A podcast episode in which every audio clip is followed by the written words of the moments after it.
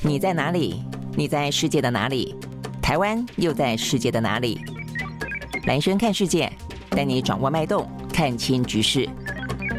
找到相对位置，定位自己的坐标。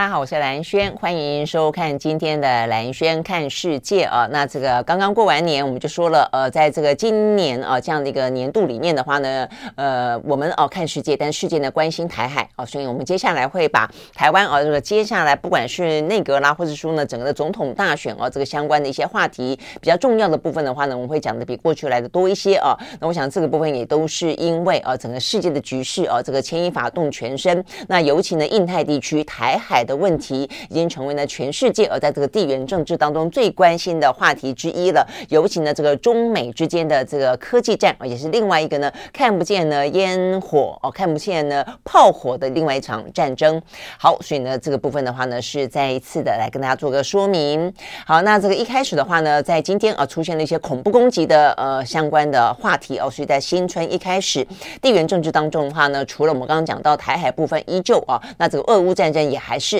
但是现在看起来的话呢，中东地区啊，一些相关的呃零零七七其实都是已经长期存在的啦，包括像以巴之间啊，包括呢今天出现的是在巴基斯坦，呃又出现了恐怖攻击啊，这个部分都已经是呢算是蛮长的一段时间都是持续哦有在发生啊，只是说呢状况并没有因此而平息，只是呢可能在我们的视线或是在我们的新闻报道的范围之外啊，因为过去这段时间。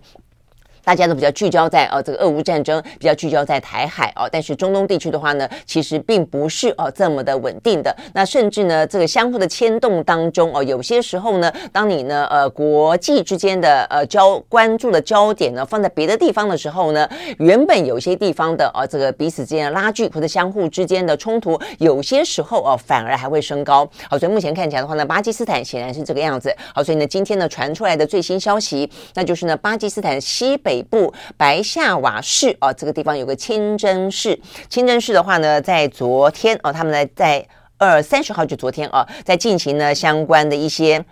礼拜的时候啊，这个遭到呢自杀炸弹客的攻击，所以呢，这个死亡的人数呢陆陆续续呢不断的攀升当中。那这个媒体报道的是说呢，他们在呃做礼拜，在昨天有三百多个人在一个呃建筑物里面啊，所以呢，当这样的一个呃有人啊，这个穿着自大呃这个自杀炸弹背心啊引爆的时候呢，其实强大的爆炸呃几乎把整个的建筑物呢都已经呢呃搞得粉碎啊，所以很多人在埋在瓦砾堆底下。的，所以呢，直接接近这个炸弹的地呃的人啊，他很可能当场就丧命。但有些是被埋在瓦砾堆下的话呢，目前看起来呢，呃，也陆陆续续啊传出来更多的死伤啊，所以一度传出来是四十七个人呢死亡，一百五十三个人受伤。但目前我看到最新的消息啊，已经造成了六十一个人死亡，一百五十个人受伤了啊。好，所以呢，这个部分的话呢，是来自于。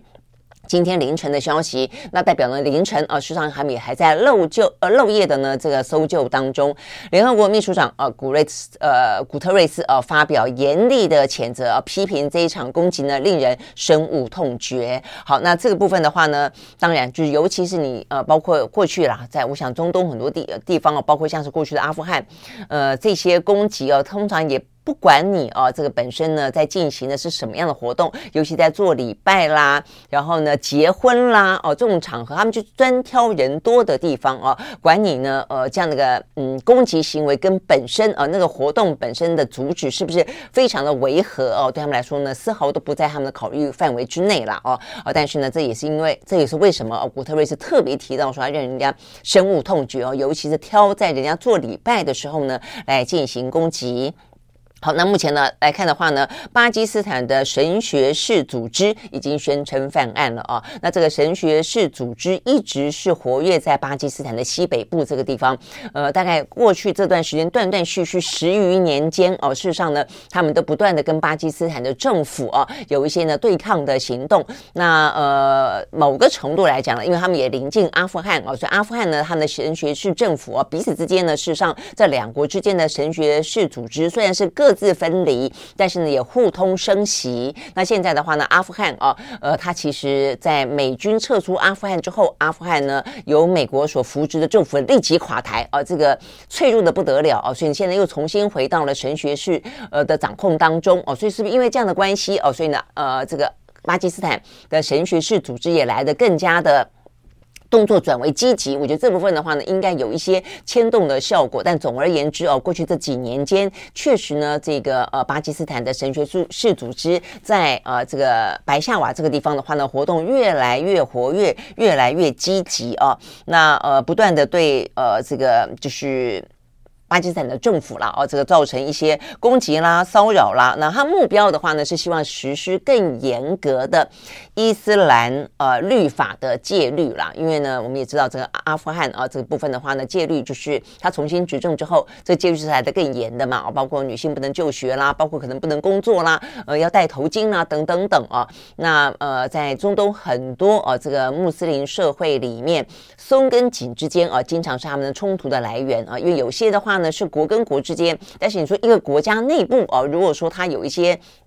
这部分的冲突的话，很多呢是跟他们自己宗教之间啊，对于律法的解释的松跟紧啊不同啊，这部分的话呢，造成了一些呃撕裂了哦。那所以看起来的话呢，这个巴基斯坦的神学士组织哦，他们要求的就第一个呃要实施更严格的戒律，第二个他们希望巴基斯坦的政府在他们所在的这个位置呢，能够呃放松一点管制。所以我觉得基本上有点希望啊，这个地方的话呢，等于是有点想要割地为王了。这个地方的话呢，让我有更多的。呃，这个自治权更多的政治空间啊，的希望呢，巴基斯坦政府呢退一步哦，但是目前看起来的话呢。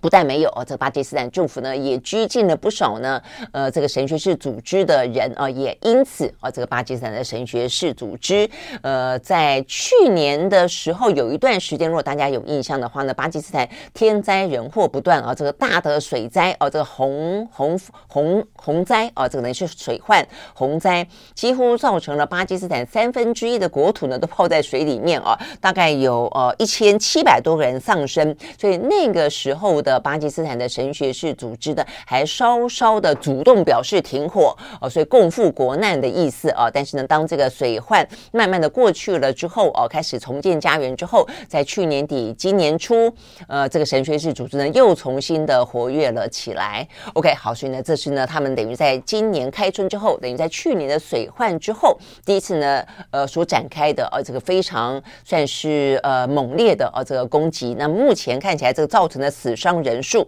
呃，媒体报道说是巴基斯坦近年来史上最为惨烈的恐怖攻击的一次。OK，好，所以呢，目前看起来的话呢，确实是这个样子啊，死亡的人数呢越来越多。OK，我们现在看到呢，我们的听众啊，我们的观众朋友啊，这个 Jasper，OK，Jasper 呢赞助，谢谢你哦。谢谢你的支持啊，对我们的节目一直一直都很支持。OK，好，那这是呃我们刚才穿插啊，是我们刚才在讲巴基斯坦，就是呢目前看起来的话呢，呃蛮。嗯，这个严重的死伤蛮惨的一个呃攻击恐怖攻击事件。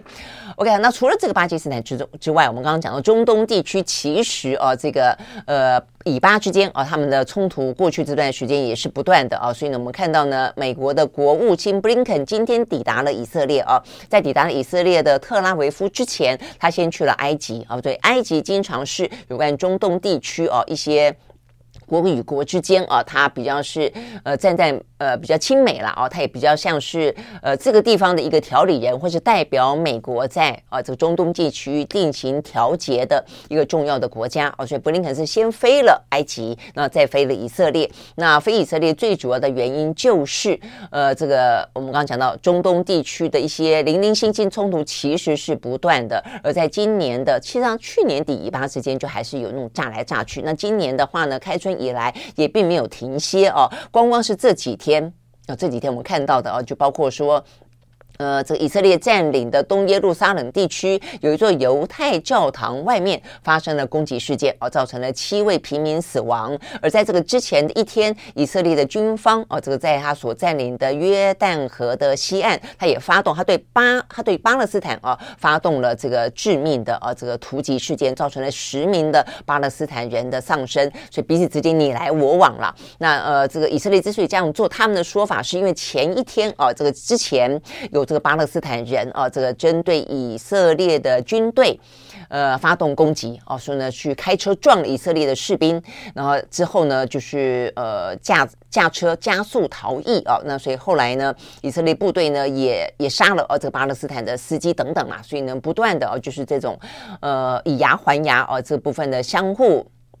还以颜色的呃这样的一个零星冲突不断，那所以呢，他们说，光光今年以来哦，二零二三年以来，呃，陆陆续续的以巴冲突已经造成了三十五个巴勒斯坦的成人跟儿童丧命，当中包括了呃这个攻击者跟一些武装战士，还有一些平民。那至于以色列方面的话呢，有四位平民呃这个死于呃这个攻击当中。OK，好，所以呢这个部分看起来呃就是以巴之间啊、呃，就担心他会不会呢又在我们刚刚讲到的目前全。球所关注的还没结束的呃这个俄乌战争，以及呢看起来呢嗯随时可能担心呢擦枪走火的台海之外，又平添呃这个其他的地缘政治的风险呃，所以这个部分的话呢是布林肯呢特别呃这个在呃二零二三呃开春以后呃他在前往中国之前特别飞到了中东地区进行相关的一些呢。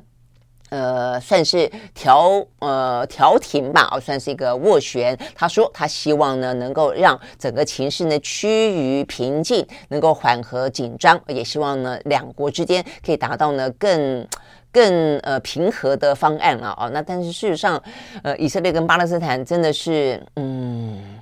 彼此之间也曾经达到过啊，这个要要熄火的啊，这个要放呃降低冲突的方案过，但是一下子啊没多久，一下子就容易被破坏掉了。所以这个部分其实是真的啊，这个看起来蛮伤脑筋的。所以呢，接下来就要看看刚刚上任没多久的纳坦雅胡了啊，呃，他会不会啊这个。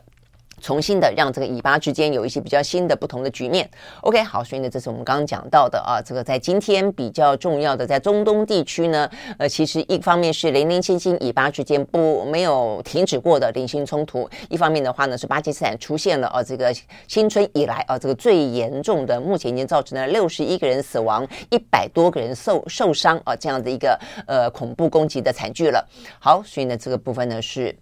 有关于今天最新的啊，这国际当中关注的消息。好，那我们在进入哈这个呃几乎像是连续剧一样的俄乌战争，还有美中之间的啊这个相关的话题之前，呃比较属是属于啊有新闻性的呢，我们来看一下疫情好了啊。这个疫情的话呢，对台湾来说也是啊，我们昨天特别提醒，在我们的春节以来啊，这个是呃疫情又出现了另外一波的高峰。不过呢，高峰的同时，因为呢还是。轻症越来越多哦，也还幸好没有呢更多的新的病毒株，就目前有打算哦，这个接下来的话呢，是不是要室内哦也解除口罩令？那事实上呢，很多的国家都在这样子的呃正在盘算当中啊，正在研讨当中，包括了像日本，包括了像韩国都是。那今天最新的消息是，美国，美国呢已经敲定了哦，在五月十一号，他们呢宣布哦要在那个时候要解除呃要解除 COVID-19 那。三年多以来的紧急状态，好，那所以呢，这个部分的话呢，算是一个蛮重大的一个政策当中的呃宣示。因为如果解除紧急状态的话呢，它可能包括了很多的一些呃救援物资啦，哦，包括一些打疫苗啦，本来免费的啦，本来优惠的啦，啊，甚至呢有一些手段啊，比方说他为了要掌控疫情，不让疫情呢呃这快速的蔓延，它对于人。嗯，算人权啊，也就隐私，它可能有一些呢，属于国家被授予的这样的一个紧急的呃手段啊，跟这样的一个嗯许可就是了，让它可以做一些超越啊这个。呃，正常时期范围当中的一些呃权力行使啊，但是记不记得我们那时候还讲到说，这些对于权力拥有者来说都像春药一样啊，当他拥有更多的资源的运用的可能性，以及更多的权利的时候，他愿不愿意收回这件事情的话呢，是大家呢呃担心的，而且。我认为是要一直放在心上的啊。那现在的话呢，美国他们已经正式决定，呃，在呃五月十一号，他们要在宣布紧急状态近三年之后，要宣布呢恢复正常的呃生活。所以呢，就好处来说的话呢，就是生活如常，很多的一些制约，很多的一些呃规定啊、呃，可能都会松绑。那反过来说的话呢，有一些属于如果接下来你还染疫的话呢，一些比较便宜的甚至是免费的医疗物资的话呢，可能就要。自费了，大概来说是这个样子。好，所以呢，这个部分的话呢是。美国呢，他们最呃最近那现在哦，又有一位 Solomon。嗯，他也 在今年开春给我们赞助了啊，这个谢谢 Solomon。好，所以呢，嗯，听起来这个新春有开红盘的感觉啊，或是说大家给我红包吗？恭喜恭喜啊，这个谢谢谢谢。好，那呃，接下来我们刚刚讲到的是有关于美国他们要结束呢国家的紧急状态哦，跟公共卫生的紧急状态的这样的决定啊。那当然，我想更重要的背后啦。就是说明了，就是说他们认为现在的病毒株确实也就像是中国大陆哦，虽然他们他们的这个防疫哦，这个看起来松绑的过于猛、过于急，但是终究哦，他们已经回到了乙类的管理了嘛哦，所以基本上已经连隔离都不隔离了。那这个部分的话呢，而且到目前为止，我们看到啊，这个中国大陆的疫情，他们目前啊，这个最新的消息也说，经过了一个过年啊，这种所谓的一波三峰之后，中国大陆的卫健委哦，在昨昨天公布了最新的一个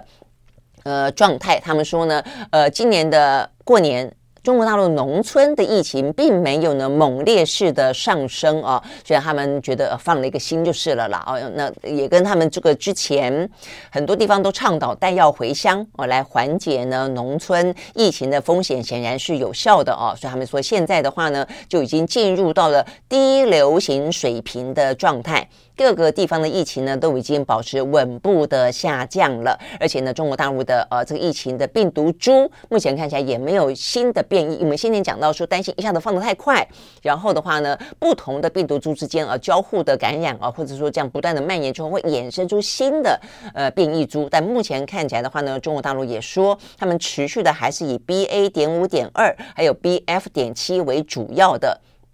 病毒株并没有发现新的啊，这个病毒株的输入。那美国也是哦，所以美国他们目前看起来的话呢，也说啊，目前并并没有新的变异株出来。所以呢，目前看起来整个的确诊病例在这个呃冬天啊寒假期间都呈现了下降的趋势，明显低于过去的两个冬天的水准啊。也因此呢，这样急剧减少的数量，让他们决定要依循美国的相关的公卫紧急状态的。规定，也就是你要结束紧急状态之前的六十天之前，要先行公告哦，所以等于是在这个之前的两个月，呃，所以如果是五月十一号前的两个月，就是三月十一号以前一定要先说嘛，哦，所以他们等于是在更早了，他们现在等于在一月底就已经呢说了，他们呢呃打算在五月十一号要结束哦这个相关的紧急状态。好，所以呢，播的呃到目前为止了啊，这个经过了接近三年的。疫情的呃这个袭击肆虐哦，这个他们的疾病管制局的数据最最新的统计说，美国有超过一百一十万人啊死于 COVID-19，呃，上个礼拜也还有三千七百多个人啊，所以呢也还不算少啊。但是目前看起来，所以有就是高风险族群还是要注意啦。但其他的部分的话呢，呃，就是哦要回归到正常了。好，那我相信呢，对于美国来说，做了这个决定之后啊，对于很多国家来说，都会有一些些。呃，示范的效应或者一些引领的效应，呃，OK，好，所以呢，对于台湾来看的话呢，先我们先不要急，呃，先过了这一波，呃，因为这波现在还在上来当中，呃，目前都还是两万多，两万多，还蛮高的，呃，等到这一波呃结束了之后，呃，我觉得或许对台湾来说也该是到了这样的一个讨论的时间点了。但是关键当然还是要在于看看我们的输入病毒株有没有变异的可能性了，哦，OK，好，所以呢，这是有关于呢在今天呃相关的呃这个病毒株呃有关的疫。疫情最新的消息，那也因为啊，这个中国。呃，中国大陆的疫情看起来度过了他们担心的春节的农村大爆发，也因为美国呢在今天最新宣布了哦，他们要即将解除呢紧急状态，所以呢，针对今年的经济状况，我们看到了美国的财务财政部长叶伦啊、哦，他认为呢，呃，上半年哦可能会紧张一点，但他认为到下半年的话呢，大家可能可以更呃放松一点了啊，就是美国目前看起来他们的通膨数字稍稍的得到了掌控，他们也预期今年即便有经济衰退作为代价，应该也是个软着陆哦。但是呢，我们刚才讲到，就还区分成上半年可能还会严重一点，但下半年可能会趋缓。那我们看到呢，在另外一个数字当中，或许也可以支撑我们要接下来要谈的经济的状况，那就是波音。呃，波音的总裁啊，他们昨天呢给了一个数字，他说呢，去年十二月的时候呢，全球的航空的旅行已经回到了二零一九年的七成七左右了。因为欧美国家在去年下半年已经开始慢慢慢慢的恢复正常了嘛，啊，所以呢，呃，这个部分啊，已经让这个相关的空中的旅行呢回魂了一些啊。但是呢，他要讲这个话，接下来这一段是针对中国大陆的疫情的啊，就中国大陆的疫情目前看起来呢正式解封了，呃，目前似乎。也算是度过了哦，这个最危险的高峰期了。所以呢，波音的这位总裁预估，随着中国大陆的旅客回归，预计到今年的六月底哦，他们认为呢，这个空中旅行的呃这个回复的程度应该会迅速的升到接近九成啊，等于是百分之九十，大概都已经可以回归了。好，所以呢。这个时间点啊，也跟这个叶伦所预估的差不多。我想当然不会那么精准的一刀切哦，这个把一年切两半了。都但大大致来看，上半年的话呢，大家就慢慢慢慢的呃复苏哦，所以还是有点点紧张。但到了下半年的话呢，不管是疫情的状况也好，不管是通膨得到掌握的状况也好，或者是说呢，因为升息所造成的震荡效应也慢慢慢的趋向平缓也好，今年下半年应该状况会还来得好上一些。好，那这个部分的话呢，我们就要来看看啊，这个。相关的呃一些经济当中的话题啊，这个经济当中的话题的话呢，首先我们看一下这个欧美股市啊，这欧美股市的话呢，在昨天其实并有并没有那么的呃买单，我们才讲到说呢，新春开盘他们其实大部分都是上扬的啊，但是呢才说完昨天呢就下跌了，所以美国啊这个三呃四大指数啊目前看起来呢都是下跌的，呃包括道琼下跌了百分之零点七七，S&P 五百呢下跌百分之一点三，呃纳斯达指数呢下跌了百分之一。一点九六，费城半导体呢下跌了百分之二点六七。那欧洲的话呢，大概就是英国涨，英国涨了百分之零点二五。那德国、法国也都是跌的啊，分别跌了百分之零点一六跟百分之零点二一。好，但是呢，这个部分的话呢，涨跌当然跟一些。比较消息面的呃，这个礼拜啦，呃，超级大财报啦，啊、或者是说呢，呃，接下来他们要开美国的联准会的利率会议，所以比较是一个观望的气氛啊、呃。但是整体来看的话呢，坦白说还是趋向于比较乐观一点的哦。那这个乐观一点的部分就包括第一个，我们讲到了美国的升息，呃，就像我我昨天说的哦，他们大概来说这一次的利率会议两天啊，这个结束之后，目前市场上面都预估应该还是会进行升息，但是。就是是升息一码啊，那所以呢，这样的一个升息一码的话呢，应该会持续一段时间啊。那也因此有我刚才讲到的叶伦的说法啊，就说上半年可能还紧张一点，但下半年的话呢，他觉得状况会来得更好。那另外的话呢，欧洲跟英国他们央行呢，也在这个礼拜的要举行利率的会议，他们预估大概会各自升息两码，大概来说是这个样子啊。好，所以呢。这是呢，讲到跟升旗有关的，那这个超级财报周里面的话呢，美国在这个礼拜吧，啊，标准普尔五百大概有三。三分之一就是一百多家的公司哦，都在这个礼拜要发布财报。那包括一些大的呃企业啦，啊，像是苹果啦、Amazon 啦、Meta 啦、Alphabet 等等啊，都会呢发布财报。那所以整个的呃股市如果因此有震震荡啊，大家也不要太担心啊，因为这些财报总是会引起一些呃有喜参半啊不同的反应。但就整个的局势目前看起来的话呢，呃，就是。今年啊，是我慢慢慢慢慢会趋向于比较好一些了哦，大概是这个意思。好，但是呢，在这个比较好的过程当中，还是呃有一些事情要稍微注意。第一个呢，我们先讲啊，这个跟产业面来看的话呢，科技类股还是要稍微注意一下的哦，因为这个科技类股的部分，我们看到的啊，呃，像是我们刚刚讲到航空类股啊，看起来目前状况还不错。但是科技类股的话呢，呃，像是呃，我看到昨天的话呢，呃，这个惠普是去年底裁员嘛，那昨天呢，Intel 的话呢，财报是表现不怎么样啊，所以又跌了。那看起来。的话呢，另外哦，这个今天有个安静，安静的话呢是一个医疗类股哦，他们呃宣布要裁员哦，要裁员三百多名的员工，大概占他们的员工总数的百分之一点二哦，那所以这个部分的话呢，美国的市场就在讨论啊，就是在今年的上半年看起来，呃，科技业。的一个裁员，跟可能相对来说，呃，会继继续的震荡啊，有一些冲击的状况，应该还是不会那么快的解除。甚至他们也担心，呃，医疗业开始出现了裁员的压力啊。那这个科技类股呢，跟医疗都在疫情期间因为远距的关系，因此呢，增加了不少的人力啊。那也看起来呢，呃，不断的呃一飞冲天啊。但是呢，在疫情逐渐过去之后啊，这个我想疫情是原因之一啊，也因此呢，让这些可能在过去三年间，呃，过度的膨胀、过度的扩张的相关的医疗跟科技的行业啊，也开始出现了一些呢必要性的重新调整。这个部分我想是蛮明显的一个趋势。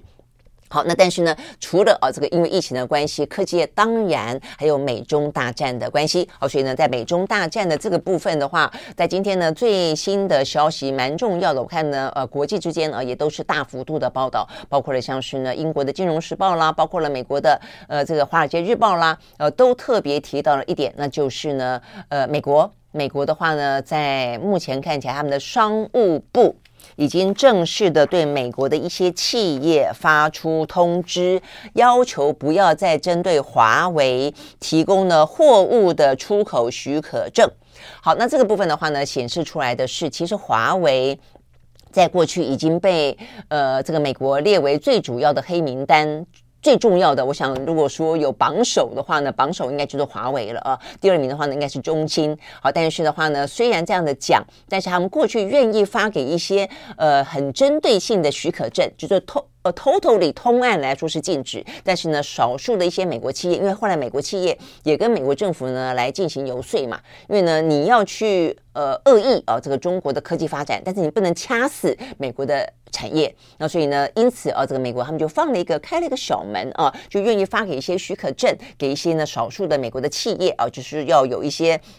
很清楚的说明哦，那因此呢，就是例外的可以许可好，但是目前看起来的话呢，这个例外的许可过去看起来呢，针对不少的是跟四 G 哦有关的一些呢智慧型手机的晶片等等啊，是在过去这几年是被获准啊可以持续对华为进行输出的，但是，目前看起来这个最新的通知通通都不行了啊，通通都不行了。好，所以呢，这个看起来就是有关于在晶片大战啊，这个半导体的战。争当中，美中之间，呃，美国目前的动作是很大的哦，所以我们昨天也跟大家讲到，呃，他们跟日本、韩国邀来华盛顿，呃，进行磋商，然后呢，签了不对外公布的协议，这件事情就可以看得出来，他非常积极的，不止自己做，还要串联啊，这个其他的盟友。那更何况自己做，如果做的还有不到位，或者开了一些些小小的后门的部分的话呢，目前看起来都要重新把它封住。我想这是呢，在。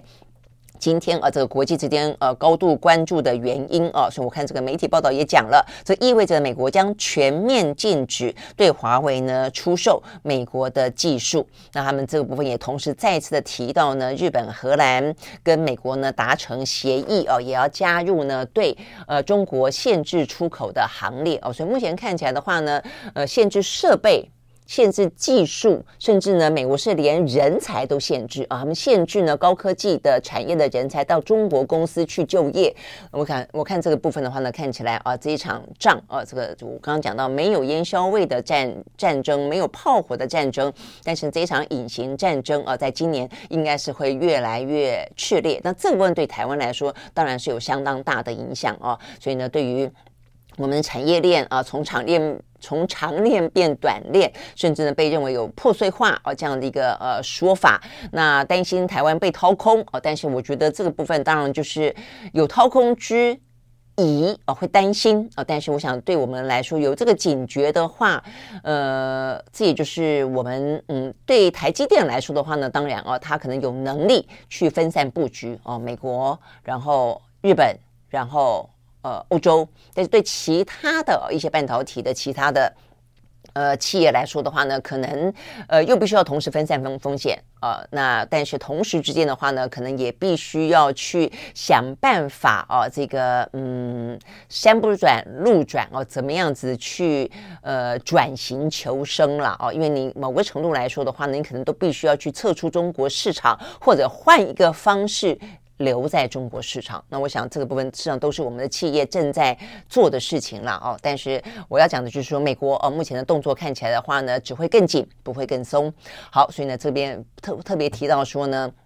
呃，美国哦，针对一些五 G 啦，呃，未来的一些呃 AI 啦、电动车啦，哦，这个甚至是量子电脑等等的发展哦，都是他们认为啊，跟这个中国处在非常高度竞争，呃，而且呢，绝对需要啊，这个去遏制中国的发展的一个呃。范围，我想这个部分的话呢，就是会继续下去。好，所以呢，这是有关于呢今天啊，这个在中美之间的呃半导体的战争当中，我们看到这个最新的消息。不过啊，不过呢，呃，这边我看媒体也提到了，我昨天在第一时间注意到的讯息，就是《华尔街日报》的报道啦，就是说呢，说 说有很多的禁令啦，但是呢，好像也都有一些巧门啊，可以让中国避开。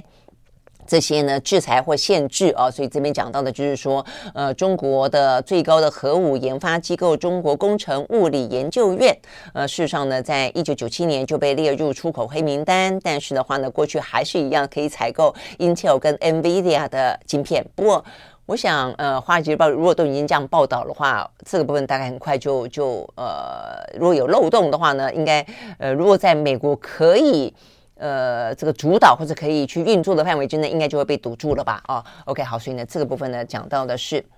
美中之间，好，那美中之间的话呢，当然啊，不只是我们讲到的跟这个晶片啊，这个隐形的战争有关，真正的军事同盟，呃，也都是在继续当中嘛。哦，所以我们昨天特别提到，呃，美国的国防部长奥斯汀啊，他正在日本，正在啊，正在韩国跟非洲，不是日本，韩国跟菲菲律宾啊，这个进行访问当中。好，那最新的消息是。呃，这个奥斯汀呢，他在南韩啊，南韩他说他将要跟南韩啊，这个进行纸上的纸上的核武的啊，等于是呃纸上核武的模拟演习。我想这个部分是针对在去年底啦。过年前啦，应该讲过年前。过年前记不记得那时候尹锡悦呢？呃，就是为了要很强势的回应说，我我觉得他是要展现南韩啊，这个等于是对内，因为他过去这段时间事事情不断嘛啊，这个南韩内部，呃，我们新年讲到，不管是什么梨泰院的踩踏事件啦，呃，北韩的无人机直飞呃这个首尔的上空没有被发现等等啊，而且还驱离驱离不了啊，这个很糗。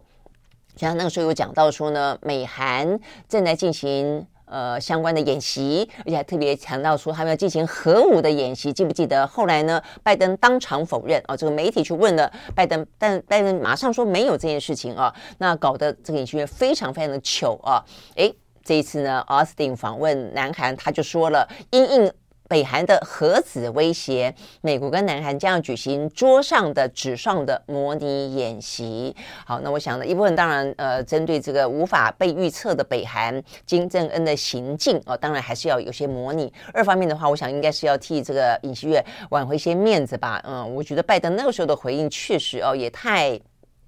断然太决绝了啊！呃，对于尹锡悦所面临的国内的压力，显然的丝毫没有去考虑到，所以搞得这个尹锡悦真的还蛮糗的。OK，好，所以呢，奥斯汀还特别的哦，这个呃写了一个专栏啊，他是在呃一个通讯社的专栏里面特别写到啊，他说华府跟首尔将要展开呃很重要的。但是也越来局局势越来越复杂的桌上的模拟演习，要聚焦在呃朝鲜半岛上的核子威胁。同时，他也讲到说呢，要深化美韩之间的合作，而且呢，面对呢来自于中方的呃这个朝鲜的呃维安的挑战，呃，他们希望共同能够做到呢坚若磐石的贺阻效果。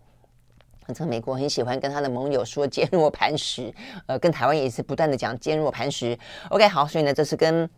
南韩啊，那至于跟这个菲律宾的话呢，菲律宾目前看到这个最新的消息啊，这个奥斯汀去了菲律宾之后，呃，目前的话呢达成了一个协议啊，呃，他们说这个协议的话呢，内容就是有待呃对外正式公开了啊，但但是《华尔街日报》说掌握到的讯息是说，菲律宾呃已经同意要跟美方呢开放多达四个军事基地，那当然这个部分是比原本想象中来的更多，因为过去来说的话呢，我记得去年。年底有时候有两个基地，那一个的话呢就是吕宋岛，那另外一个的话呢是西南部的一个叫做巴巴拉望省。那现在的话呢多了两个哦，但是呢，呃，这个《华尔街日报》的报道说，目前不清楚另外两个基地的位置在哪里，以及可能会增加多少美军哦在当地的驻扎。但不论如何。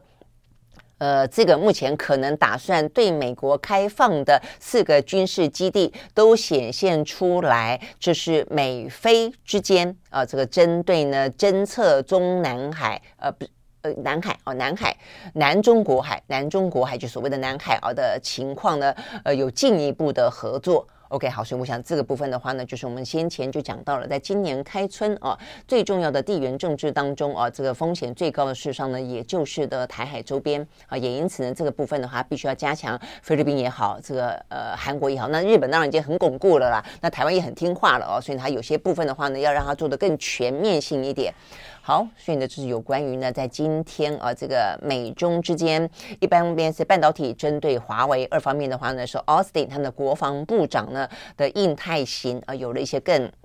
更深入的啊，更更嗯，看起来。达成了呃，这个相当程度的军事合作。好，那再来的话呢，看一下俄乌。呃，俄乌的话呢，目前看起来啊，这个昨天还在讲到说，在春季很可能乌克兰呢积极的想要进行呃春季大反攻哦，所以他在既跟美国跟呃欧洲拿到了更多的呃火力比较强大的升级的战车之后，要求战机。好，但是最新消息呢，美国拒绝了。拜登呢，他昨天呢，呃，在一个场合当中被媒体问到啊，他直接拒绝了，他说不。他说呢，美国不打算啊，这个提供 F 十六战机呢给。呃，这个乌克兰，那他说呢，不会送到乌克兰来帮助他呢去攻击俄罗斯哦，所以因我想这个部分的话呢，就回到我们昨天有谈到的，就是说他们担心如果去攻击俄罗斯的话，或者被俄罗斯认为有攻击他们之嫌的话，战争的规模跟等级都会往上升。那这个部分的话呢，事实上是呃很被呃这个欧盟所担心的。所以我们昨天有讲到说，德国的总理肖兹他就有说他不会提供哦这个呃他是比美国更。更先，他直接说他不会提供战机给呃这个乌克兰，他意思就是说，他认为呃这个会造成整个俄乌战争的规模跟呃这个等级哦、更加的扩大，甚至会把这个欧洲卷入战争当中。所以他不止自己不愿意，他在昨天还特别呼吁各国谨慎以对啊、显然的，拜登应该听进去了，或者说他本身也有在做这方面的评估，所以他拒绝了，他说不会。呃，这个送 F 十六到乌克兰去，但是，但是他说他会呢访问重要的盟友波兰，好，所以波兰等于是呃在俄乌战争当中北约国家面对俄乌战场的最前沿。哦，所以呢，波兰这个象征意义当然是非常非常的大的。所以呢，拜登说他在最近这段时间会去访问波兰，去表现美国对于欧盟国家的支持。OK，好，所以呢，这个部分的话呢，是目前我们看到啊，这个相关的俄乌战争的状况。所以意思就是说呢，呃，欧美国家在提供。更强大的火力啊，因应乌克兰的要求的同时，也还是蛮谨慎的啦哦。所以呢，呃，如果这样讲的话呢，战机美国不提供，德国不提供，但是其实我看到这个像是什么嗯，挪威啊，哦，这个法国啦等等，他们还是愿意提供战机的哦。那飞弹呢？啊，长城飞弹呢？我想这可能是下一个哦要关心的重点啊，就是我们会去看待，呃，如果乌克兰要进行呢春季大反攻的话呢，这样子的一个呃战争的激烈程度哦，可能会到什么样的一个局面？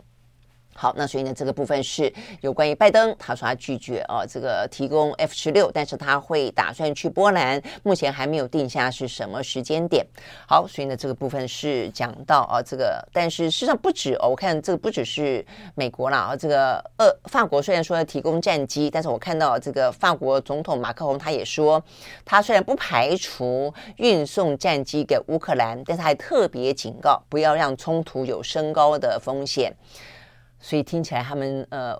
呃欧欧洲国家都还是很清楚一条界限啦，就是我送你武器可以啊，那但是我不不打算参战，你不要把我卷进去。那武器过去来说的话呢，是送啊这个比较防御性的。那现在开始有一点点啊倾向于呢反手为攻的味道了，但是反反手为攻到什么地步哦？他们还在这个拿捏分寸当中了哦。OK，好，所以呢这个部分是我们看到。目前最新的，你再怎么做也不能够做到让呃北约国家呢卷入呃俄乌战争，我想这个是他们呃绝对不会愿意接受的啊。所以同样的这样的一个呃战争的形态放在台海，我觉得我们也应该很多事情呃看在眼里，了在心中啊。就是说他们应该会源源不绝的啊，这个愿意提供武器。那因为台湾是个海岛的关系，所以武器可能必须要提前部署。啊，因为战争开打之后，哦，可能武器会送不进来，啊，但是再怎么说，你说他们要为台湾啊派人来为我们作战，那我觉得几率真的是微乎其微。OK，好，所以呢，这个部分是讲到啊，这个俄罗斯呃的这个俄乌战争啊，这个最新的状况。那呃，接下来的话呢，呃，可能我、哦、要比较关注的就是布林肯访问中国了啦。那这访问中国，他可能会谈很多话题。那这是一个外交当中的暖身，是不是为习近平跟拜登的见面铺路？我觉得这点是值得关注的。以及我们讲到台海状况被搞得那么的紧张，但是呢，美中之间从外交的角度去看，他们就可以搞到多么的柔软，呃，多么的充满了一些护栏。那呃，这个部分的话呢，其实。嗯，都是我们可以看得到美中之间啊，这个试图在紧绷的地缘政治当中，呃，有硬的部分，呃，有软的部分，有斗的部分，有斗而不破的部分啊。那我想，这个布林肯在二月初这部分是蛮值得注意的。但是另外一个值得注意的是，布林肯二月初要去中国大陆，现在中国大陆已经决定了二月中啊，中间的中，王毅要去俄罗斯，哦，所以显然的，因为呢，可以预期的，布林肯去中国大陆一定会传递一个呢。美国希望中国不要在俄乌战争当中支持俄罗斯，尤其不要提供军事的援助。那这部分的话呢，其实当然对于中俄之间的联盟啊，这个我相信啊，普丁会心生怀疑或者心里面觉得不舒坦。呃，那这是向来的呃外外交惯例了啊，所以呢，中国就要派人去俄罗斯跟普丁谈，层级很高哦。王毅，王毅呢就是中国大陆的外交第一把手嘛啊，所以他们决定了在二月中要去见普丁啊。OK，所以你可以看得出来，呃，大家在玩这样的一个呃这个战略大棋盘，都玩得非常的娴熟啊。整个状况的话呢，就是呃。软硬啊，这个松紧交织了啊，这个但是整个的态势来看的话呢，就是呃依旧啊，这个处于紧绷当中。OK，好，所以呢，这是我们今天看得到的啊，呃，OK，还有一个跟俄罗斯，今天《华尔街日报》也报道了，俄罗斯正扩大对中国的贸易来对抗呢西方制裁啊，所以呢，这个中俄之间的关系，从这个新闻你可以看得出来啊，就是非常的紧密了啊。就算就算呢，中国大陆确实没有呢提供军事上的援助，但它是俄罗斯在这场俄乌战争当中非常强而有力的经济当中的后盾，那更不用说美国，呃，先前说掌握了情资。说他们透过中国的国企，其实提供了若干的军事援助给呃俄罗斯，但是中国当然否认了哦。那我想这个部分的话呢，会是布林肯到中国大陆当中，除了台湾议题之外啊，呃，会去提及的。那至于台湾议题，他会怎么谈？我想这个部分的话呢，是大家多关注的。好，所以最后的话呢，讲到台湾议题，呃，我们就要讲到呢我们的呃这个新的内阁了。好，目前我们的新的内阁目前的状况，今天陈建仁正式上任。那陈建仁呢，对今天的走马上任，他说，呃，他会是他任期当中最后一个公职了啊。他已经说他最后一个公职，他不认公职很多次了啊！我昨天就说，他说他要做一个呃科学家的承建人，但是他现在已经成为一个政治人物的承建人，而且呢，他七十一岁了啊，呃，是最后一个公职啊，所以不论如何，我觉得看得出来哦，这个陈建仁呃，对于政治哦，虽然他看起来是一个学者啊，但他对于政治呃，似乎蛮。或者权力吧，哦，还蛮难以忘情的，或者说他力挺蔡英文啦，嗯，因为他当初在讲到呢，呃，这个入党也都是因为哦要挺蔡英文嘛，哦，所以看起来他真的是蔡英文手上的一个活棋，好，但不论如何，重点在于他能够做什么，我想这是最重要的，哦，所以我们昨天讲到了内阁改组的幅度太少。我觉得让人家失望。那呃，当然外部变数很大哦，所以你说在国安体系当中，呃，军事、国防、两岸、外交，我觉得这部分如果求稳，我就可以接受。呃，但是呢，这个求稳还不是说，呃，它的不变不应该是很尖锐的不变，而是呢，希望能够谋求和平的不变，怎么样避战？我想这个部分是是这样子。但是针对台湾内部哦，大家的不满啊，或者说这些民怨。呃，你不动，我觉得这个就说不过去了哦。但是看起来，嗯、我觉得呃，目前的内阁因为他们在交接嘛，哦，这些人都还挺都还挺自我感觉良好的啊。我我念几句给大家听一下啊，这个呃，苏贞昌怎么样子说他的任期最后啊？他说呢，呃，他的任期呃，就是会做事的都留下来了啦啊。那他的意思说呢，所有的过错呢，就我来承担就好了啊。所以呢，你们都留任，而且呢，他说呢，目前看起来呢。呃，整个的内阁的团队啊，是打造到什么百分之九九纯金呐啊，啊，意思就是说呢，真金不怕火炼啊，都是经历过历练跟挑战留下来的啊，是吗？你自己要留下来，大家骂了也没用，你就说这个叫叫做你们留下来就叫做历经挑战、历经考验、经通过考验了吗？这本我真的觉得蛮往自己脸上贴金的了啊！就是说这次的幅度真的是小到他可能必须要去解释为什么那么多的阁员留任，即便呢他的九合一选举选得这么的惨啊，所以他就说哦，因为大家都通过考验了。但真的是，请问通过什么样的考验了啊？那这是一个，那再来一个的话呢？呃，我觉得陈陈建仁哦，他到底能够发挥多大的效果哦？呃，这个部分我觉呃，他说哦，这个就是他要做一个温暖啊，这个坚韧的内阁哦，但是呢，在大部分的人都是留用的状况底下，怎么样让大家觉得耳目一新、突破？呃，如果说去年的选举当中，大家有任何觉得呢，呃，低标不够的话，你怎么样突破低标，达到更好？我真的觉得大家啊，是真的等着在看啊。那呃，有了呃、像是苏贞昌这样的话之后，内阁留任的阁员啊，这个话讲的一个比一个。自我感觉良好，我真的觉得都呃都也没在怕，也不会觉得不好意思哦。像这个薛瑞元，他昨天怎么说呢？他说呢，哦，我们这个留任哦，我们这个就像是一个一组球队一样啊，球员的上下不是听对手怎么说，所以他的意思就是说呢，今天在野党批评要他下啊，因此他说这叫对手，说我不会因为你说而下，但是我真的觉得。这是一个斗争的想法哦！今天大家觉得呢，薛瑞元过度的斗鸡是从政党的角度去出发吗？是党派的斗争吗？不是啊，这是民意呀、啊！民众觉得在整个疫情过程当中，哦，他们的表现以及他们用一个政治的语汇跟过度的意识形态的表达，呃，去去。作为一个围观啊，这样子的一个说法，就所有事情，不管在讲讲关高端也好，在讲疫苗也好，大家站在健康、站在民众的需求做做批评，他都以政党斗争的方式来做做回应，所以我真的觉得这个很糟。所以他到昨天啊还这样讲，今天媒体报道他说啊，我们这个球员上下呢不会跟着对手起舞的。你脑袋除了对手、除了政党斗争之外，还有什么别的吗？你是官员呢，我真的觉得这点实在是非常非常糟糕。就民进党实际上是个很会选举的政党，太会斗争了。你可不可以在斗争之外，真点真的做点实事，把老百姓的想法放在你真的心里面？我想，我也认为。我也希望啊，这是在未来一年当中，蔡英文最后的一个任期啊，用这么小规模的异动，确保他自己不要跛脚。但是呢，你要的是整个的台湾不要跛脚。我想这是更重要的事情。OK，好，这是呢我们今天看得到比较重要的一些国内外的新闻。时间到了，明天同一时间我们再会，拜拜。